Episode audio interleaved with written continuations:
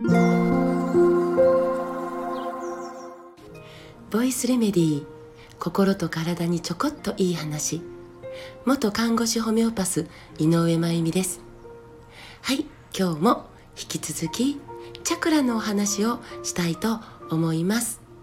え昨日までチャクラって何かとか第一チャクラ第二チャクラのことをもうほんと入り口以下ざっくりとお話ししたので今日は第三チャクラですね。でねこのチャクラの、えー、話って、えーと、チャクラ学ってもう本当に諸説あってあの私がお話ししていることが、うん、全て、えー、チャクラのことを、えー、言い表しているということではないのですが私がいろいろと学んだ、えー、諸説の中で私の中で一番こうしっくりくるえー、細胞にこうしっくりくる、えー、内容で、え、お届けしたいなと思っているんです。で、え第3チャクラなんですけどこれね別名太陽神経層チャクラとかね言われてるんですけどこれどこかというと場所みぞおち？わかります？のところなんです。で昨日お話しした第2チャクラ丹田でしたよね。これがおへその下にあるのに対して第3チャクラはおへその上ですね。臓器としては胃があるところです。胃。ね大体わかりますね。胃があるとこここかな。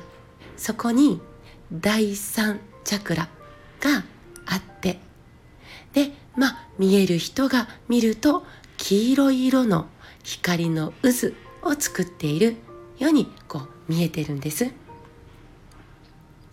でその場所に火星ね水星木星土星火星の火星ですね火星からのエネルギーをつないでいるんです。いやいやいやいや火星なんかとつながってるわけないじゃんって声も聞こえてきそうな気もするんですけどいやわかんないですよね。だって太陽からのエネルギーはつないでますよね。だって日光の影響ってちゃんと受けてそれで生きてるから。月からのエネルギーの影響も受けてますね。つながってる。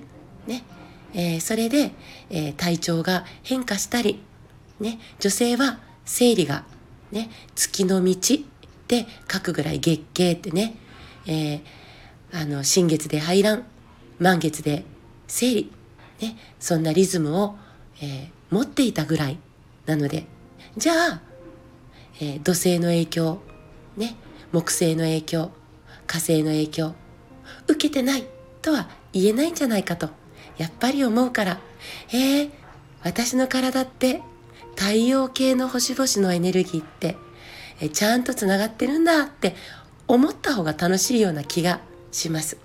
ね、なので時々胃の辺りに手を当ててえここに火星のエネルギー届いてるんだねってえ感じてみるのもいいんじゃないでしょうか。で火星なんですけどマーズって呼ばれるんですね。これ神話の世界では戦争の神様って表現されてるんです。で、え、ね、戦争ってね、思うかもしれないんですが、戦争って、え、もともとね、人を殺す目的ではないですね。人殺ししたくてやってることじゃない。本来は。これ何のために今までずっと、まあ今もありますけどね、戦争をしているかというと、国家としての自由、民族としての自由尊厳。これを取り戻したいんです。そして独立する。そのために行われてきたんですよね。そのエネルギーが第三チャクラにつながっているってことです。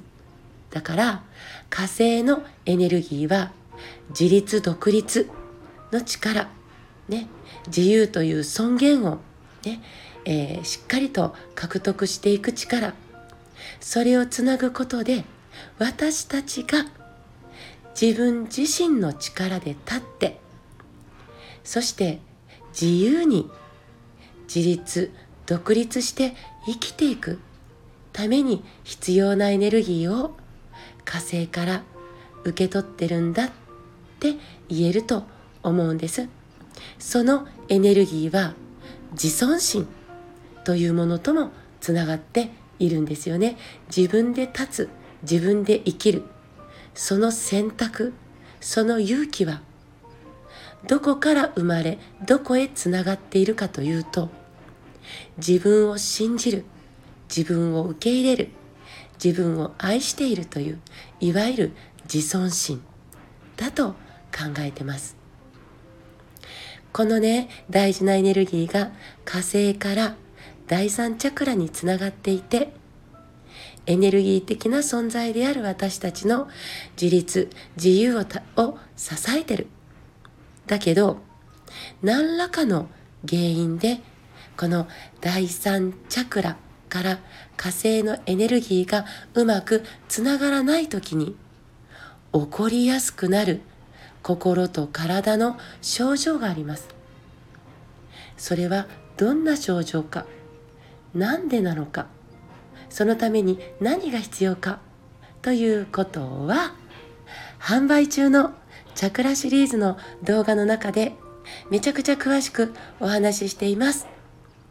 コメント欄からぜひ覗いてみてくださいね。今日も最後まで聞いてくださってありがとうございます。また明日お会いしましょう。